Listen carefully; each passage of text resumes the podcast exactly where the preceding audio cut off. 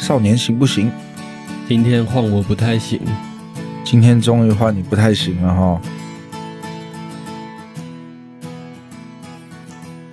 欢迎收听我们今天的少年行不行？我是阿富。我是默默尼。那经过前几集我的生命还有家庭故事的分享，那今天轮到默默尼分享。那你要说说看你的嗯家里面的一些故事吗？我自己是觉得我的生命故事可以拆成三个部分，可是我们在讨论的时候就觉得说，如果拆成三个部分变成三集的话，其实会还蛮拖台前的，就有点像海贼王的剧情。你觉得你大概会分哪三个阶段呢？如果说分成三个部分来谈的话，第一个部分应该会先从家庭谈起，从我小时候成长的环境到国小、国中、高中的求学阶段，然后第二个部分会谈到我第一次。失去自由的那段日子，以及后来的转变。第三个部分就会是我第二次失去自由，以及到现在这段时间的经历。那如果三集只能分上下两半的话，你会怎么分？就变成说，第一集上半集就只谈成长环境跟求学阶段，然后把后面的两段失去自由的时间集在同一集。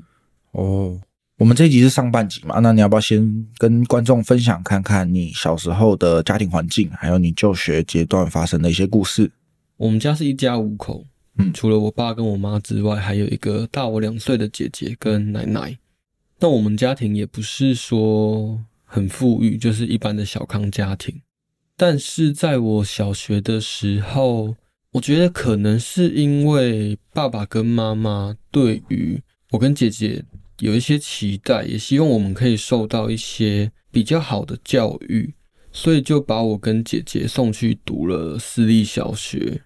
你自己的生命故事里好像也是这样，就是在国中的时候被送进比较升学的明星国中。对啊，就爸爸可能会觉得说这样对我比较好，但是他其实没有想到小学生国中那个阶段啊。你到一个新的环境，需要花费很大的心力去适应，嗯，跟你原本熟悉的环境会有一些不同啊，跟差异。嗯，我的话是因为我不是小学生国中，我是小学的时候就送到私立小学，所以比较没有说像你会经历到那个转换的情形。可是我的状况是，因为在私立小学，其实有些人会说那就是贵族学校。但是我的家庭背景跟社经地位，其实跟其他同学是有落差的，所以在那个环境里面成长的时候，我会慢慢去发现，我跟身边的人好像不太一样，用的东西，还有家里面给的资源，有没有自己的房间，有没有自己的电脑，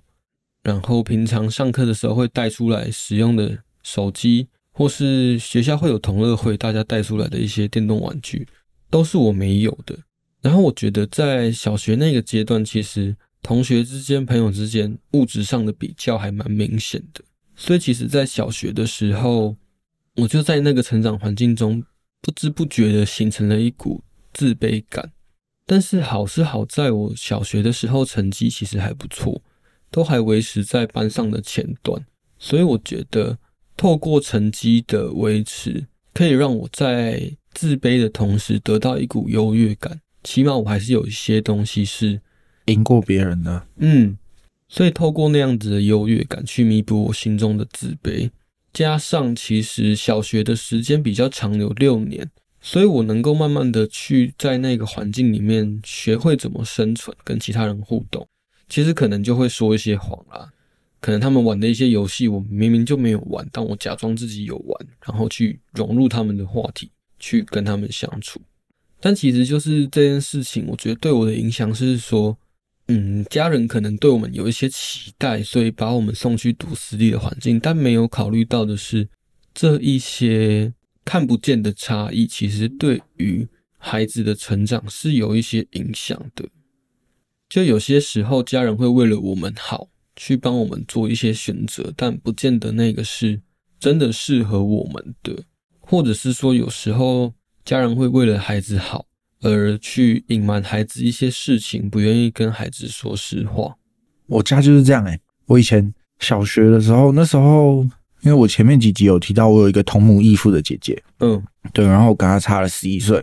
嗯但是这件事情是在我大概可能十岁左右我才知道，嗯而且还不是我爸妈跟我讲的，是我爸的朋友，他有一天到我爸的车行跟他聊天，然后遇到我，他就跟我说：“哎、你知道你跟你姐姐是不同爸爸生的吗？”我就说：“怎么可能？一定一样啦，都是我爸妈生的啊、我们都是我爸妈生的。”他就说：“哎、弟弟，那你要不要想想看，为什么你的姐姐是跟妈妈姓，不是跟爸爸姓？”然后我就想说：“对、别人的姐姐都是跟爸爸姓，为什么只有我姐姐是跟妈妈姓？”嗯然后我就开始对姐姐的身份产生了怀疑，然后我就去问我爸，去问我妈，嗯。然后他们都说没有啊，就是爸爸跟妈妈生的、啊，嗯。就说诶、爸爸朋友是乱讲啊，跟你开玩笑的。然后大概这样子，大概过了嗯，大概半年吧。嗯。有一天我就在家里面在找东西，然后找一找就找到那个户口名簿，嗯。然后就看到我姐的名字嘛，嗯。然后就看到诶、她生父是我一个从来没有见过的姓名诶、嗯嗯。然后我就发现说，诶，真的，我爸的朋友说我姐跟我是不同爸爸，居然是真的。然后那时候我就整个晴天霹雳啊，就是哇，被骗，对我我明明已经可以理解说跟自己姐姐不同爸爸生的这件事实，就如果有人愿意跟我说的话，我是可以理解的。嗯对，但是我爸妈那时候他们可能觉得我还没长大，又或者是有他们自己的原因，他们还没有打算跟我讲，然后我就直接拿着那个户口名簿，直接冲到我妈面前，跟她讲说：“你跟我说我姐这个生父是谁？为什么我不认识你那时候多大？？”大概小四、小五吧，其实我觉得这个举动还蛮成熟的。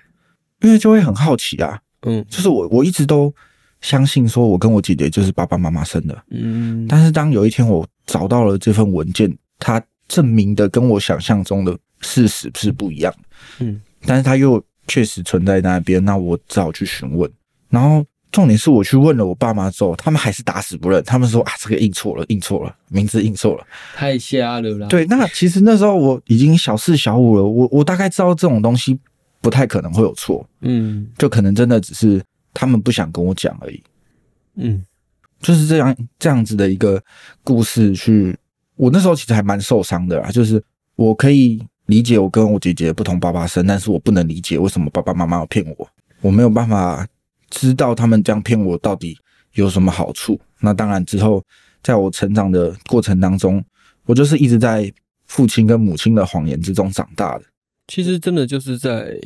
我们还在可能小学或是更小的阶段的时候，父母真的都会因为他们觉得这样是为我们好，所以去帮我们做一些选择，或者是说一些善意的谎言。所以我自己小学的时候，就是因为他们可能为了我跟姐姐未来的发展，所以送我们去受比较好的教育。但我也是在很后来才意识到这件事情，我原来我在那样的环境里成长，是有让我形成了自卑这件事情。我是很后面才意识到，嗯，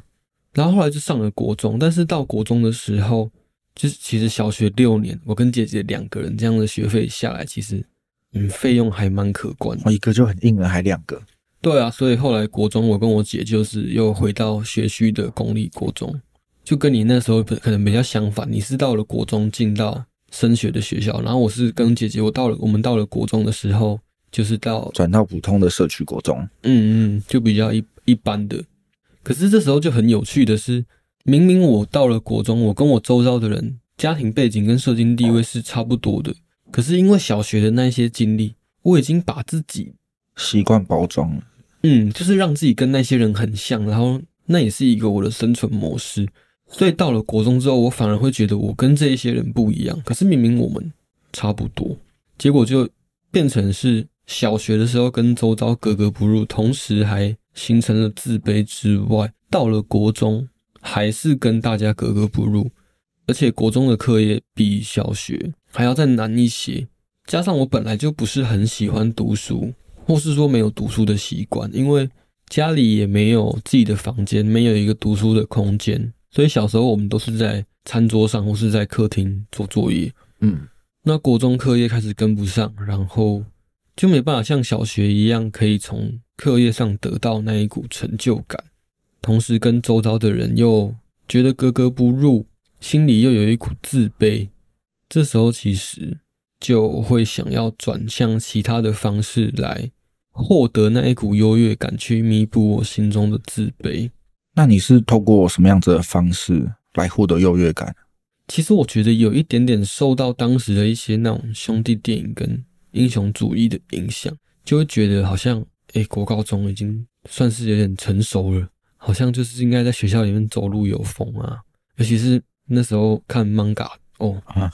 哇，在学校里面走路真的很帅，很屌，想说干我也要这样。就从来啊你，对，所以我那时候就开始试图去认识一些这一种有背景的同学或是学长。我还蛮积极的，就是那时候刚好脸书也刚兴起，所以就会去加我们那国中的社团，然后去里面认识一些学长啊，到处去跟人家装熟，毛遂自荐这样。对，就去跟人家搭讪，然后就想要去认识。那一开始也不是很顺利啦，可是后来就是慢慢真的有一个契机，其实是那个时候好像国中大家都会在那边认干哥啊、干姐什么的。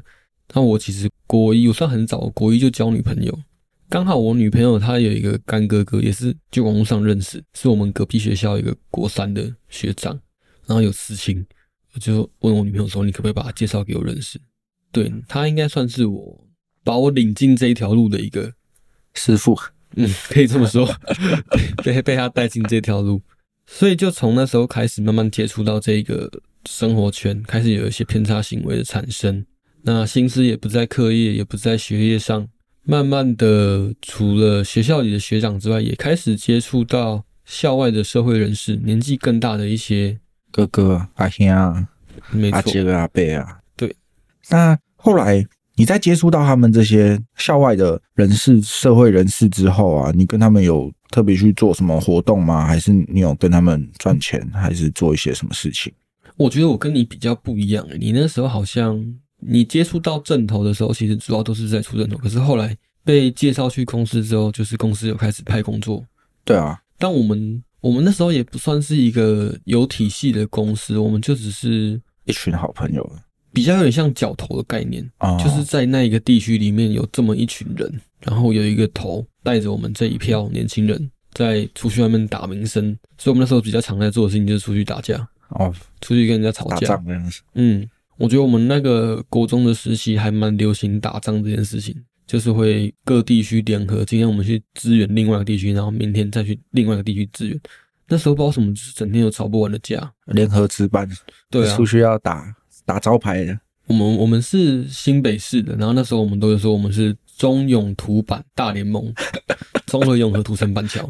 啊，就是就跟以前我们中山区有个中山联盟一样。对啊，就是各地会有几个比较年轻辈的带头的，然后他们彼此也都认识，所以就是会互相支援。那每次出去就是大家聚一聚之后，摩托车就都破百台，嗯，到处按着喇叭，然后在那边消配这样。对，就是现在所谓的社会乱源。那大概就是我国中的阶段，然后在校内慢慢的，我觉得我也变成一个小霸王。开始有名声啊，对啊，我记得很有趣的是，其实有一个国中的跟我同一届的女生朋友，然后其实我们国一就认识了。后来我大概国二、国三的时候跟她聊到，但她不记得国一的那个人是我，她以为那个人跟我是不同人。就是我国一到国二其实转变还蛮大的，嗯，可能外形啊，然后跟整个气质都转变，所以我国一跟国二的差异还蛮大。她以为那两个人是不同人，但那两个人其实都是我，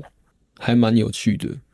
那你要不要分享一下是什么事情让他觉得你们两个是同同一个人？我其实还蛮好奇的。我们两个没有啊，就是刚好聊到这件事情啊，因为我也忘记怎么聊的，然后我就跟他说：“你记不记得我国一的时候？”有做过什么事？对对对对对，然后他就说：“那个是你哦。”哦，他说：“我记得这个人。”然后我以为跟你是不同人的、我以为你是国二才转学过来的。我说：“不是，那是我，那就是我，没错。啊真的真的是蛮酷的”。就是说真的，我国一到国二外形的改变是第一个，然后气质也很不同。是变得很有暴力之气吗？还是对，真的，我就是现在第亏这样？我差不多国二开始的时候，就是眼神跟带给人的感觉，就是有一股戾气。嗯，那时候蛮多人这样形容我的，哦、那时候就有人这样跟你说了。应该是说比较后期的时候，就是我后来慢慢气质又变得比较温和的时候，有人跟我说，你现在已经没有像你当初看起来戾气那么重，嗯，眼神跟气场比较温和。然后我就想，对我确实那个时候有点像刺猬，就真的是身上戾气很重，然后可能攻击性也很强，对周遭的人都有一点防卫。那你国中经过这样子的一些转变啊，跟发生的故事之后，你后来到高中的阶段有在发生什么样子的事情吗？讲到这个，其实我觉得可以先提，就是你国中有毕业，对不对？有国中有毕业，我国中没毕业。哇，那确实是需要一点努力才能够不毕业。其实也没有很难诶，因为我国中很常在中辍，所以我其实是不要去学校就就不会毕业了。我是旷课太多，我记得好像要旷三分之一以上吧，才不能毕业。我有一点忘记，但是我记得我快毕业前，我有去看过我的旷课，嗯嗯，好像是破千哇，姐，就就绝对是不能毕业那一种。嗯然后我们班导应该气死，因为我们那一届有三个人拿毕业证书，我们班有两个。哇，但是后来还是有去念高中，就是我那时候是想说，嗯，不管怎么样，好像还是应该要有一个最基本要有一个高中文凭。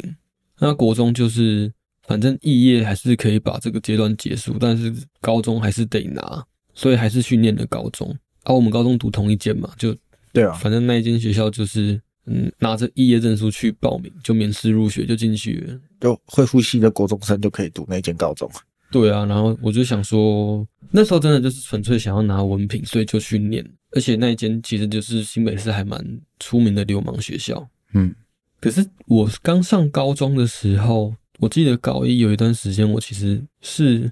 差一点放弃，要休学也念不下去了。我有点忘记是为什么，但就觉得好像好像也没有说很想要上课，也没有那个动力去学校啊，觉得上课到底要干嘛？然后我就去找我的班导，我就跟他说我、想要休学，可能念不下去了。那我们班导是一个很虔诚的基督徒，他是一个很充满正能量的人，跟我们的相处其实也很像朋友。他那时候就鼓励我，他就说我们再撑一下嘛，再试试看，尝试一下，就不要那么急着放弃。后来也不知道发生什么事情呢，我就慢慢也稳定下来了，就开始会比较常去学校。我记得这件事情也是后来我跟我们班导在聊到时候，我才想起来，对我曾经有想过要休学，但我忘记这件事情，因为我我其实高中后半段过得还蛮快乐的，嗯，因为就是流氓学校，所以班上很多跟我们背景差不多的少年来自其他地区。那国中的时候会想要去从那个圈子里面得到成就感，得到归属感，因为在学校里面，在班上觉得跟其他人就是不一样，觉得就是格格不入。那也因为那一股自卑得不到优越来弥补，所以去转而选择不一样的方式去找到找到一点成就感，觉得自己是特别的，同时获得归属。所以那个时候的重心就会在学校外面。但是到了高中的时候，班上就是这一些人啊，所以我在班上就可以得到归属。跟他们相处的很自在。嗯，因为那就是我平常在校园外的生活圈，只是这个圈子被带进学校里面来了。我想这应该是我高中后来还比较稳定下来，而且还蛮喜欢去学校的原因，就是因为我觉得还蛮快乐的。不用特别跑到学校外面去找那群人，对啊是只，要来学校就会遇到他们。嗯，就没有像小学、国中那种格格不入的感觉，反而就是班上就像是一个大家庭，有一股归属感。每天去那边就可以见到一些自己喜欢的人，嗯，可以聚在一起，然后在学校里面搞怪，做一些有的没的。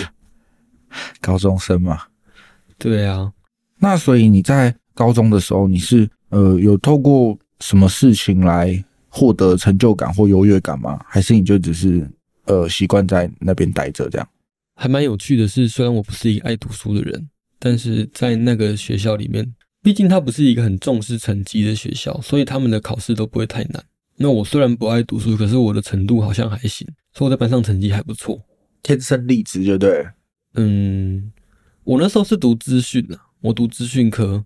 那我自己是觉得我对电脑啊、对操作软体这一类的还蛮擅长，所以那时候学习起来，我觉得也没有太大的困难，就还蛮轻松的。那时候好像还是要考考证照，所以都要读丙级是丙级的那个笔试的学科科目。对，然后我就是随便看一看，我都可以考九十几、一百这样。哇，就瞄过去，嗯，考试前拿出来翻一下，然后就考一百分，一百就算了，我还可以帮四个人写考卷，前前面两个，右边一个，左边一个，这样哇，厉害！对，期中考考试的时候，我还会隔壁那个直接趴下去睡，我就把我的写完之后，然后跟他交换，交然后我帮他写名字，再故意错个几题这样。哇，那时候我读丙级是读的很辛苦诶、我们汽车科也是有丙级要考啊。我觉得就是可能在那个环境里，第一个是他的课业不会太重，加上我可能程度跟天分还可以，所以就比较轻松，同时又可以带给我成就感。然后我们班导就说，他真的没有看过一个像我这么会读书，在外面混的这么好的。于是他说，我们原本的那个班长真的不太行的，你来当我们班长好了。所以就是又又多了一个在班上的头衔跟职位之后，又有归属感，又有成就感，又有一些相对地位，我就还蛮喜欢那个环境的。可是往往，嗯，我觉得还是会事与愿违，看似稳定，但其实还是不稳定。稳定的原因是因为从表面上看起来，我变得比较常去学校，出席稳定，学业成绩也稳定。可是不稳定的原因是因为我会稳定出现在学校里的原因，是因为我在外面的生活圈被带到校园里了。所以实际上我的生活圈是没有改变的，我还是每一天放学后会到我们的桥头啊，去跟同样的一群人走在一起。还是在做着不稳定的事情，对，一样会去外面飙车、打架、吵架，就每天都还是过得有风险。嗯，然后也会接触到一些司法边缘或者是违法的事情，那都还是在我的生活圈里面。就虽然看似我已经好像回归校园了，可是实际上只是把我的圈子里面的东西带进校园里，跟稳定的人做着不稳定的事情，呃，跟不稳定的人做着看似稳定、实际不稳定的事情。就还是你们虽然还是一群人在那边，但是其实做的事情都是每天把自己暴露在风险。应该要这样讲，跟着不稳定的人，白天一起做着稳定的事情，晚上去做不稳定的事情，哦，原来是这样子的解释。应该是可以这样讲。那那时候你说开始有一些些的碰触到司法的边缘，是你很快就被抓了吗？还是身边有朋友啊，还是同学开始陆陆续续有碰到案件？我记得你是十七岁才有第一条案件，对不对？对啊，我很早，我国中我十三岁就犯第一条案件，第一次就也是毒品，嗯，那时候是在 KTV 里面抽 K，被隔壁包厢的客人检举，警察就来，就被带回去验尿做笔录，所以就被送进少年法庭，后来就被判保护管束。我在未成年的阶段，总共有七条案件，嗯从我十三岁陆陆续续，平均一年一条，但是应该都不大一条多。对啊，就是一些毒品啊、伤害、窃盗，那你也是运气蛮好的，都没有去感化。对，就是一直被给机会。前面我觉得是国中的时候，虽然我国中上学不是很稳定，可是可能因为案件都不是太严重，所以都没有被送进去关。那高中的时候，是因为我表面做的很漂亮，出席都很稳定啊，都会去上课啊，成绩也都表现的还蛮优异的。因为我担任班级干部，虽然有犯一些案件，但是法官可能会觉得没有严重到需要让我离开校园进去里面。嗯，我记得我高一的时候刚开学，我就带着我们班去上新闻了。那个时候刚好是那个新一区杀警案刚过嗯没多久，所以其实那时候台北市的氛围还很紧张。对。那那一次就是我们去支援一个忘记是哪一个帮派，说要去大安森林公园那边要处理事情，然后我们就找了很多人。那时候刚开学没多久，但跟大家都还不是很熟的时候，我就约他们，我说我今天放学有事情，要不要停一下？停一下。我记得我们班那时候就光我们班就十几个人，然后我那时候才高一嘛，所以也有找了一些国中的国中的学弟，哦，学长也是有了，因为我们那一个科系本来就有一些学长是我本来就认识的，所以我才会去那边念嘛，嗯，所以其实就很多人。然后那时候上新闻就是上上说大安森林公园有上百名黑衣人集结，因为我们其实一到现场的时候，不知道为什么警察动作很快就已经都来了，所以我们就很快就都被带回去了。我们那一次把大安分局里面塞爆，全部被带回去。然后后来上新闻之后，听说光我们学校里面那一次被带回去的人，有一半以上都是我们学校的，你就知道真的是流氓学校。然后一半以上都是我们学校的，一半以上，假如说真的是如新闻所说的一百人好了，有超过五十人是我们学校的，那我们班就占了十几个人，就知道我们班比重有多少了。嗯，就其实就像前面刚刚说的，看似已经回归校园稳定了，但实际上就是跟着一群不稳定的人，白天做着稳定的事情，晚上出去做不稳定的事情。于是就在我高一下学期的时候，犯下了一条比较严重的案件。那时候也是跟朋友出去吵架，去处理事情，那一言不合打起来，嗯，我就把刀抽出来，就开砍。那个时候也才十五岁而已。其实我那时候没有想象到说砍人会是很严重的事情，只是觉得。在这个圈子里面久了，我好像也也是时候该证明一下自己。那应该是我犯下第一次比较严重的案件，但是那一次我觉得也很幸运的是，法官居然没有把我送进去。他可能觉得就是看起来我还是很稳定，有在上课，有在出席，而且成绩也都维持的不错，所以还是让我在一边读书状况下，一边对案件进行调查跟审理。可是就。那时候会觉得很幸运，现在会觉得那是一种侥幸。我在十五岁犯下这一条案件砍人的杀人未遂之后，我不到一年的时间，也是在校外，但这件事情不是跟朋友去处理事情吵架，而是很单纯的一场误会，在路边跟人家吵起来，那对方先动手打我，然后我情绪失控。同样也是把刀拿出来，但那一次就真的比较失控失手，这一次就没那么幸运，对方就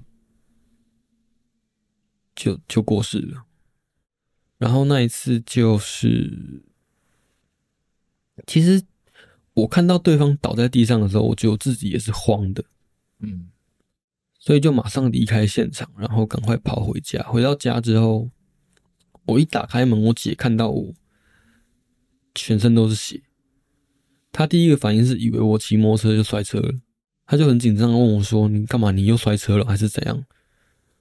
然后我那时候其实还蛮冷静的，可是好像也不能说是冷静，应该是麻木。对，我觉得有一点麻木，因为我没有想到会这么严重，是没有料到自己在那个现场看到那个人倒下去的时候，其实自己也是有一点吓到。所以我离开现场之后，其实整个人是麻的。然后到家的时候，我姐问我怎么，我就说：“呃，没有，刚在外面跟人家吵架，然后砍了对方，不知道他还好吗？”嗯，然后我姐就很紧张，她就问我说：“她怎么办？要跟妈妈讲我说：“好，你先打给妈妈，跟她讲，叫她赶快回来。因为那个时间点，我妈应该也差不多下班了。我就叫她打给我妈说，叫她下班赶快先回来。”然后全都是血嘛，我就赶快先去厕所洗洗一洗洗澡，因为其实还蛮可怕。后来我妈就回来，然后问我怎么了，我就跟她说我刚在学校附近跟人家吵起来，然后又砍对方，但是不知道对方是不是还活着。我妈就崩溃，真的，我妈就是一听到就是直接哭出来，因为不到一年前我才刚砍完人，那一次也闹得蛮严重，那一次也是对方也是差一点过世。然后有急救回来，所以我妈她当下听到的是我妈是很崩溃，然后问我怎么办，现在要怎么办。然后后来我就接到电话，就是我们学校的教官打来，因为是在我们学校附近发生的。他就说：“嗯，你刚刚是不是去做什么什么事情？”他说：“对方已经过世了，赶快去自首。”然后我就，嗯嗯，震惊吗？应该说整个人都已经呆了。就没有想到说会会做出这样的事情，也没有想到会这么严重。然后就跟我妈两个人看了一下，我妈问我说要自首吗？然后我就其实我当下也没有想要逃避啊，因为我觉得那时候脑袋里第一个想到的想法是要躲也没那么好躲，跑路也不知道跑去哪，即便是躲了要躲多久，所以。算是没有考虑太多，毫不犹豫的就决定面对这件事情去自首。然后我就去我们家附近派出所，妈妈陪着你去的。嗯，我妈陪我去的，就是